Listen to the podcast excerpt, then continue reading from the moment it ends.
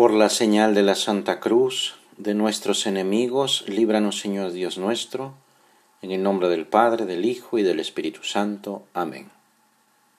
Señor mío y Dios mío, creo firmemente que estás aquí, que me ves, que me oyes.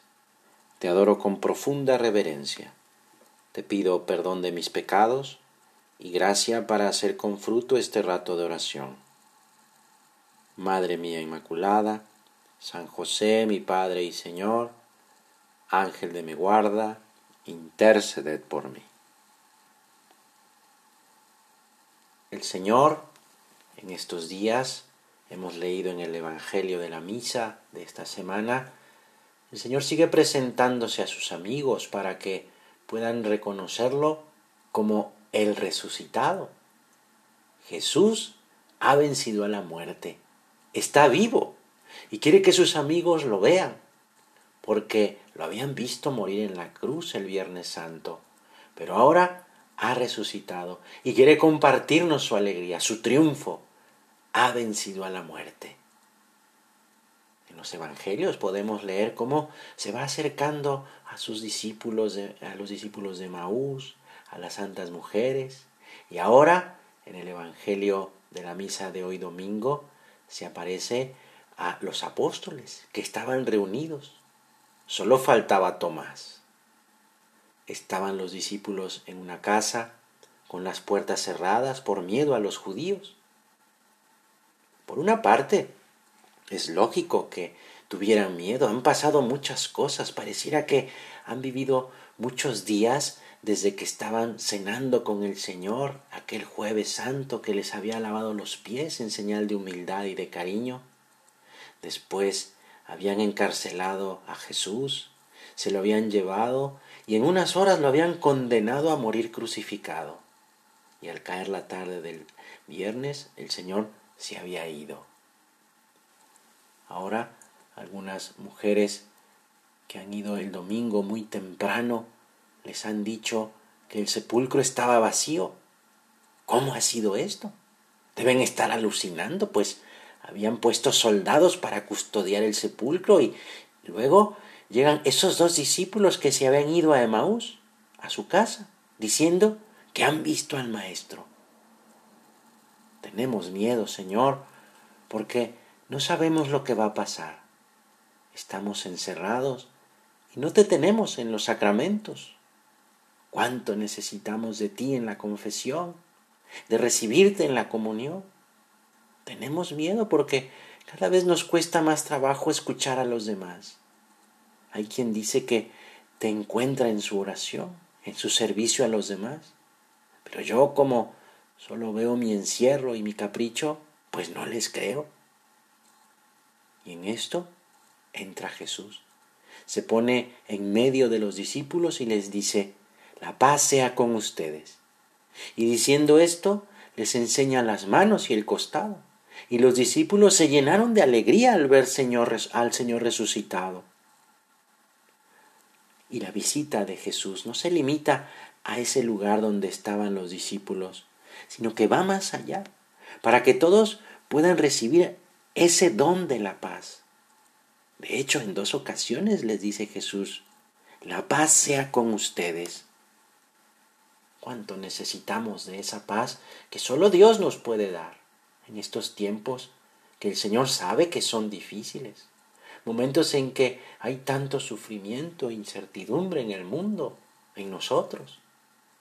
Pero también a ti y a mí se nos acerca el Señor, que sabe que ahora necesitamos de su paz, en estos momentos en que quizá nos cuesta un poco de más trabajo el ser buenos hijos, buenos hermanos, buenos familiares. El Señor sabe que lo extrañamos. Por eso, este domingo es especial, porque viene a traernos la paz, su paz. Lo que Jesús nos pide es fe, confiar en Él. Señor, que no seamos como Tomás. Mira lo que dice el Evangelio. Tomás, uno de los doce, llamado el mellizo, no estaba con ellos cuando vino Jesús. Y los otros discípulos, los otros discípulos le decían, hemos visto al Señor.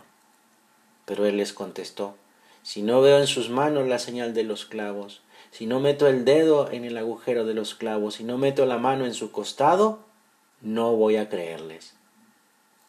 Tomás no estaba con los demás discípulos, se había alejado. Por eso no creía lo que los demás le decían. Hey, Tomás, el Señor ha resucitado, está vivo y ha venido a vernos.